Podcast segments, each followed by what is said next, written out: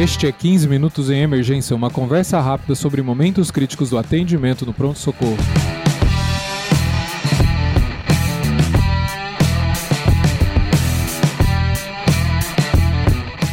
Este é o podcast do curso de Medicina de Emergência do Hospital das Clínicas da Faculdade de Medicina da USP. Conheça mais no link www.emergenciausp.com.br/curso www.emergenciausp.com.br/curso.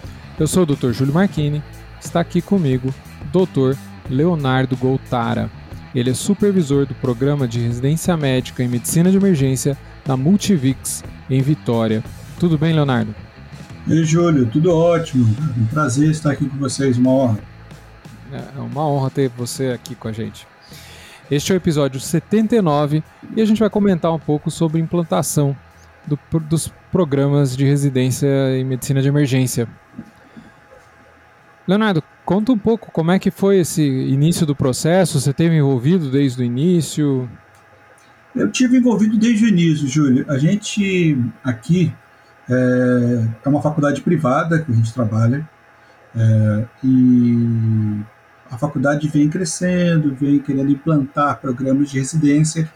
E lá em 2017, o chefe, coordenador de curso de graduação, me convidou, nos convidou para poder implantar um programa de residência. E a proposta original é que fosse implantado um programa de residência em clínica médica, porque a gente já tinha um programa de clínica médica vinculado ao hospital, onde a faculdade atua, e a gente tinha o coordenador nos convidou para fazer um programa de clínica médica vinculado à, à própria faculdade.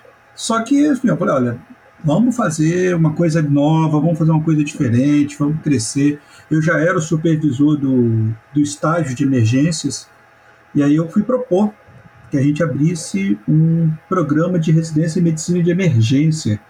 E aí veio o nosso primeiro desafio, que a gente teve que explicar o que era medicina de emergência, né, Júlio? Assim, a gente, aqui no Espírito Santo, a gente não tinha nenhum programa, como aliás só tem o nosso até hoje, e não tínhamos até então nenhum médico emergencista titulado é, pela Abramed, e a gente teve que explicar. Né? Eu venho da medicina intensiva, eu sou intensivista de formação, primeiro fui intensivista para depois ser emergencista, e a gente teve que explicar essa história de como é, como é que seria, o que, que era a especialidade, convencer os gestores, tanto do, do serviço do hospital quanto da parte da academia, de que isso era o, a medicina do futuro, era o que tinha mais legal que a gente poderia fazer. E fizemos, foi uma conversa que nem foi tão difícil, mas depois vieram os desafios da, de como executar, né, da implantação. Esses foram é, mais complicados. Eu, essa, essa sua conversa parece muito familiar, né?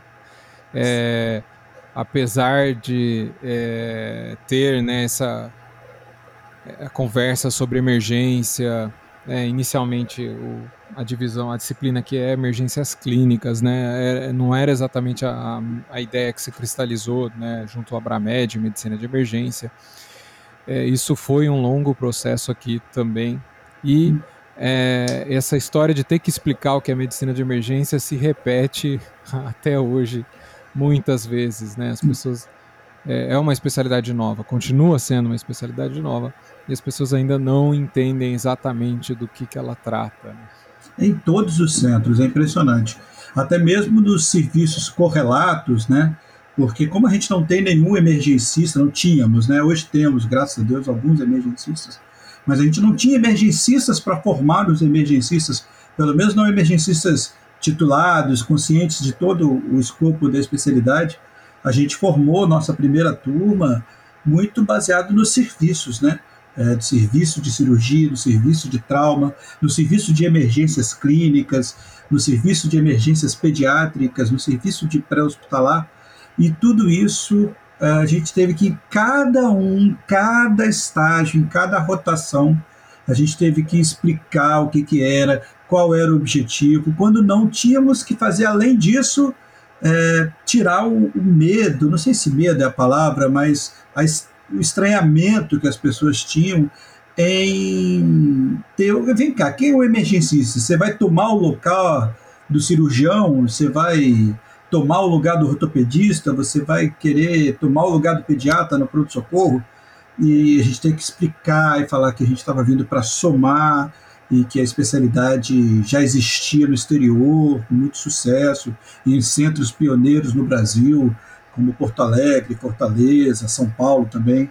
E, e essa história sempre se repete, sempre que a gente está encontrando com, com colegas de, de, de, centros grandes e pequenos, a história é sempre parecida e tem que vai se repetindo também ao longo de, das especialidades. É, é ao mesmo tempo desafiador, mas ao mesmo tempo muito revigorante, porque hoje, quando a gente vê os primeiros. Hoje, aqueles que ficavam receosos de receber os nossos residentes, eles pedem que os residentes pareçam. Vem cá, cadê o residente do trauma? Cadê o residente da vermelha? Cadê o residente do APH? Isso é, é, é recompensador. É, com certeza. Como é que foi é, a burocracia inicial? Eu fico imaginando se alguém está ouvindo a, a, nossa conversa aqui, está interessado é, em talvez implantar num novo serviço. Como que foi esse processo aí com vocês? Olha, o processo para quem quer implantar uma residência em medicina de emergência, ele passa necessariamente, eu acho que por dois grandes gargalos, né? Que é conseguir o apoio institucional, seja da faculdade pública ou privada, ou de hospital público, hospital privado, conseguir que a instituição nos receba, é, que abra as portas. E hoje a gente passa por um outro gargalo que é conseguir as bolsas de residência, né? Uh, aqui na, na nosso programa, a bolsa ela é 100% privada. A faculdade banca toda a bolsa sem nenhum apoio governamental. É, instituições públicas e filantrópicas, elas às vezes conseguem apoios de programas mas, governamentais, bolsas parcialmente ou 100% é, bancadas pelo Estado, mas não foi a nossa realidade. Então a gente teve que passar pela questão da bolsa e passar pela questão institucional. Na questão institucional, a gente conversou diretamente com o hospital, que não é, não pertence à faculdade, mas tem um convênio de longuíssima data, nos recebe há muito tempo, conseguimos o apoio, conseguimos o apoio, e aí juntando isso, a gente foi para o segundo passo, que era da entrada no Conselho, na Comissão Nacional de Residência Médica. A gente tem que apresentar um projeto pedagógico, a gente tem que apresentar todas as rotações, todos os rodízios, todas as semanas padrão dentro da normativa, bem como o financiamento. Então, para quem deseja está implantando um, um, programa de residência médica na sua região, é, o passo é esse. Eu acho que diria que é estabelecer um projeto pedagógico robusto e conseguir apoio institucional e não esquecer da questão das bolsas de residência, que é muito importante. Esse é, o, é a tríade que faz a coisa começar, startar. É, sobre as bolsas de residência, isso acho que em geral é, é, uma dificuldade muito grande é, para conseguir novas bolsas, é, ainda mais de um, de um programa novo. Exceto que a própria. Essa, é, esse, houve um interesse governamental na medicina de emergência e a criação de muitas bolsas, né? É, e acho que, te, acho que isso foi encarado talvez como um programa, um, uma iniciativa estratégica é, ligado ao Ministério da Saúde, é, que, onde saíram essas bolsas pro, específicas para o programa é, de medicina de emergência. Um, agora, outros programas, realmente uma dificuldade enorme, praticamente impossível. Uh, bolsas, por exemplo, do Ministério da Educação ou das secretarias estaduais, né, aqui em São, aqui em São Paulo, é, uma parte, acho que a maior parte até das nossas bolsas aqui do Hospital das Clínicas são da Secretaria Estadual, mas é, é assim, eles praticamente ficam olhando que se, um se, se largou o residente, eles já estão quase de olho assim, ah, mas vocês, não estão preenchendo a vaga, acho que nós vamos tomar de volta essa bolsa aqui. Sim. É, e, é, e aí veio outro desafio, né, que, que a gente passou, que foi depois de ter convencido instituições, depois de ter conseguido as bolsas privadas, Né? Nossa instituição não conseguiu, por ser uma instituição 100% privada, a gente não conseguiu pleitear bolsas governamentais, seja estaduais, seja federais. Mas depois de tudo isso, a gente teve que passar um, por um projeto, por uma campanha quase, de explicar para o nosso público-alvo, para o jovem médico, o que era o programa de medicina de emergência, qual era a oportunidade que se colocava na frente deles e por que, que era tão importante que tivéssemos emergencistas jovens desbravando esse front. Então, assim, uh, nós, nos primeiros concursos que a gente teve, a gente teve que realmente ir atrás dos candidatos. Né? A gente parecia que mais a gente era o candidato do que os candidatos é, se candidatavam para a gente. E isso foi bem, bem interessante também, porque os nossos primeiros residentes, que a gente realmente teve que fazer um, uma campanha pelas, para as pessoas entenderem qual que era o processo, ainda mais aqui no Espírito Santo, que, que não era um processo tão avançado quanto outros estados da federação. É, as pessoas não conheciam o que era medicina de emergência, a gente teve que realmente estimular, engajá-los a vir. E hoje os nossos dois primeiros egressos já formados já estão em cargos de coordenação de de unidades de pronto atendimento, em cargos de liderança, com pouquíssimo tempo aí de, de titulados, de graduado. Uhum. Então isso aí é, é, é, uma, é um prazer enorme que a gente tem. Recompensador, né? Sim. Agora, é, nessa comentou do projeto pedagógico e ter que abordar é, cada uma das diferentes é, áreas. É, o, o pronto-socorro ele é todo fragmentado no modelo tradicional. Como que foi esse processo? Alguns lugares mais fáceis, outros lugares mais difíceis? É, a gente, quando começou o processo aqui, a gente está vinculado à maior emergência do Estado. Né? É, nossa emergência ela é referência para quase tudo que você possa imaginar. A gente tinha uma referência de trauma, de clínica, de neuro, de obstetrícia.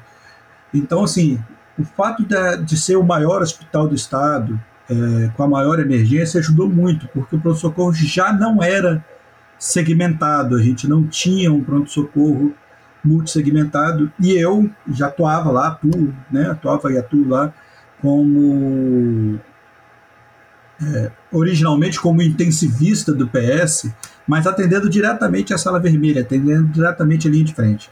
Então, essa segmentação não foi um programa, não foi um problema tão grande, exceto por algumas poucas referências que a gente não tinha ali naquele grande pronto-socorro, mas que a gente conseguia estágios fora. O grande problema que a gente enfrentou foi quando veio a epidemia do Covid, porque o hospital virou, que era referência para quase tudo aqui na região, virou referência para uma coisa só, que era o Covid. Virou o grande hospital de Covid, dessa enorme epidemia que a gente enfrentou e ainda está enfrentando. E aí, assim, o aprendizado virou dos residentes virou monotemático e eu tive que suar para remanejar esses residentes para que eles aprendessem, além do Covid, que eu acho que é o aprendizado que eles têm, tiveram e estão tendo no manejo da epidemia, é um aprendizado maravilhoso, porque porra, nossa, minha, minha geração não teve isso, de como lidar com uma doença tão devastadora assim, mas ao mesmo tempo ficou um aprendizado monotemático, monodoença, monoenfermidade, Covid, Covid, Covid, Covid, Covid. E a gente teve que remanejar esses residentes, recolocá-los em outros estágios e isso foi um grande desafio, porque tudo era Covid e a gente tinha dificuldade de colocar em outras, em outras posições. Então, no começo foi fácil, mas depois piorou. É, sempre tem uma surpresa escondida na vida do emergencista, não tem jeito. É, de fato, a gente não teve uma, uma, uma facilidade tão grande assim.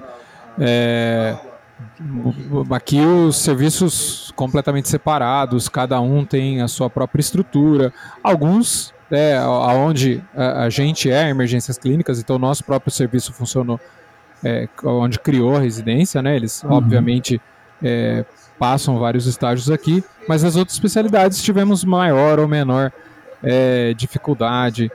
É, mas aos poucos, acho que as pessoas, aos poucos que as pessoas vão entendendo qual é a do programa, a, parece que isso vai facilitando, parece que isso vai abrindo as portas aos poucos, que a gente não está é, ameaçando, que, é, por exemplo, pensando no, nos cirurgiões, né? Os cirurgiões, acho que a maioria deles quer é, ficar no centro cirúrgico, né? É, lógico, tem os traumatologistas que realmente têm um papel é, importantíssimo no próprio departamento de emergência, mas esse não é o perfil da maioria deles, né? E a gente consegue ajudar eles, a gente consegue, estando presente no departamento de emergência, facilita o trabalho deles é, no centro cirúrgico. E eu acho que isso tem tudo para somar, né? Sim, eu acho que essa diferença talvez seja uma pequena vantagem que a gente tem de estar num centro um pouco menor do que o Hospital das Clínicas da USP, né? Quando a gente está num centro um pouco menor, o pronto-socorro é um pouco menos segmentado. Nosso hospital não chega a ser pequeno, a gente tem mais de 400 leitos, o Hospital Jaime Santos Neves, mas é, é menos segmentado certamente do que o HC USP e talvez essa seja uma pequena uma pequena vantagem de estar num ambiente um pouco menor, mas uh, a questão de, de, do ser de, dos especialistas, dos cirurgiões, dos ortopedistas virem e buscarem pelo emergencista e cadê o médico da sala vermelha, uhum. cadê o... Isso é, é unânime, tem acontecido em todos os serviços, eu acho que só vai fazer crescer daqui por diante. Leonardo, como é que você fez a programação didática? Como, como que foi o pensamento disso na residência? Como é que ela está é, do jeito que você planejou, é o que está funcionando hoje em dia? Olha, com certeza, do jeito que a gente planejou, não é como está funcionando hoje em dia, porque a gente teve que se reinventar todo. A gente segue a programação didática obrigatória, né, que a gente tem algumas coisas que são normatizadas por lei, os, todos os programas seguem, é, como, por exemplo, a carga horária máxima de 60 horas semanais, sendo de 10 a 20% dessa carga horária em programação teórica. Então a gente segue isso, a gente tem duas sessões de aulas por semana, toda terça e toda quinta. A gente tem a folga pós-plantão religiosamente respeitada. A gente evita ao máximo que os residentes fiquem 24 horas seguidas de trabalho. Sempre tem um dia de folga. É, a nossa programação de estágios, ela originalmente previa uma emergência clínico-cirúrgica, uma emergência global. Mas em função da epidemia e do rearranjo da rede, hoje a gente tem separado o estágio de emergências clínicas e o estágio de traumatologia, pelo motivo de que não tem um grande hospital que esteja fazendo as duas coisas ao mesmo tempo. A gente teve que rearranjar. É, então a gente tem os estágios, e imagino que a maioria dos serviços tem alguma coisa parecida.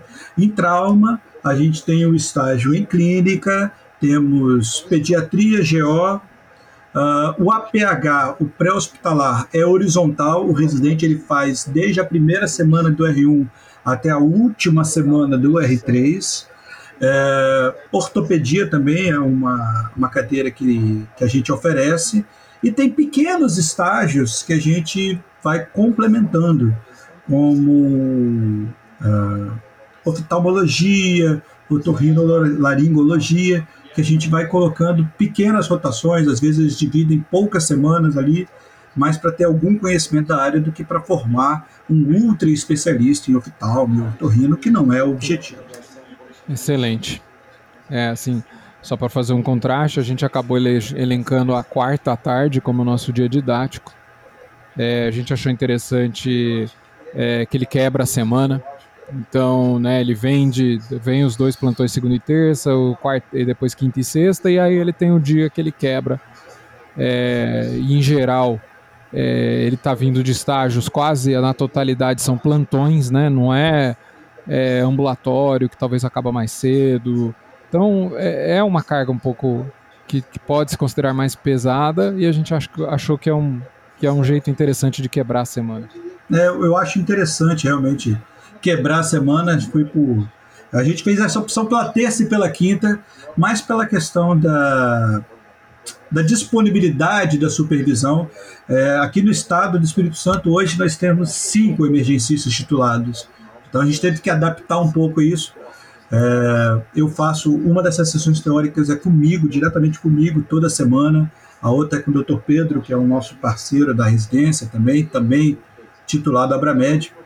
E isso é muito interessante, porque o regime de plantão ele tem essa, essa dupla face, né? Ao mesmo tempo que ele é pesado, porque ele não tem como acabar mais cedo como um ambulatório, ele tem a garantia, por outro lado, de que quando acaba, acaba. O residente desliga ali, ele vai para casa e não tem um paciente que para ficar em segmento.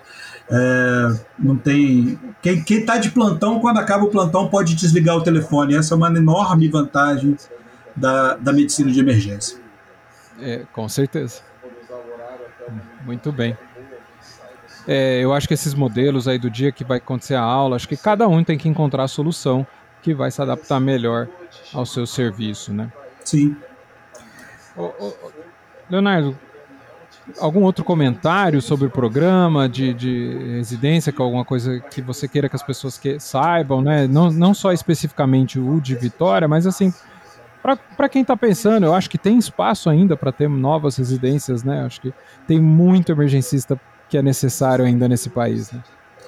Olha, é, um comentário que eu posso fazer sobre a residência é façam a residência. O programa ele é completo. É, a Abramed tem sido muito atuante, muito acolhedora em todas as pessoas que se propõem a implantar o programa. É, a gente participa de grupos, né, Júlio, eu, você, e todo mundo que vem com um programa novo é muito acolhido e não temos não temos dificuldades em fazer intercâmbio de residentes nos grandes centros. Então, assim, eu tenho para mim que um médico emergencista que vai entender tanto de emergências clínicas quanto cirúrgicas, quanto ortopedia, ginecologia, obstetrícia, pediatria, pré-hospitalar, gestão. A gente tem um estádio só focado em gestão aqui, uh, onde o residente sai da linha de frente, vai para a retaguarda para ficar vendo o planejamento, a coordenação do pronto-socorro. Cara, um profissional que aprenda essas competências e habilidades, ele vale ouro no mercado e os programas têm isso aí. Agora, recentemente, a Comissão Nacional de Residência Médica publicou ali as diretrizes né, dos programas de residência de medicina de emergência, é, englobando as habilidades e competências a serem aprendidas tanto no R1, no R2 como no R3. E eu acho que só vai ajudar a melhorar o programa e tornar o profissional e a especialidade mais valiosa, mais importante, tanto para os gestores públicos e privados, quanto para os pacientes. Né? É, é, o emergencista ele não é importante só para o gestor, o emergencista é importante para o paciente, porque ele sabe o que o paciente precisa na hora que o paciente precisa, mais do que ficar buscando o super diagnóstico, super especializado, que às vezes o especialista focal acaba buscando. Eu acho que essa visão ampla ela é fundamental e que os programas com essa padronização que vem da CNRM e com esse acolhimento que vem da Abramed, eles só têm a crescer. Muito bem colocado. Acho que é exatamente esse o espírito do, da medicina de emergência. E que bom que teve esse acolhimento todo. espero que possamos também repetir aí para se alguém tá, se interessar em trazer essa especialidade para novos centros, né?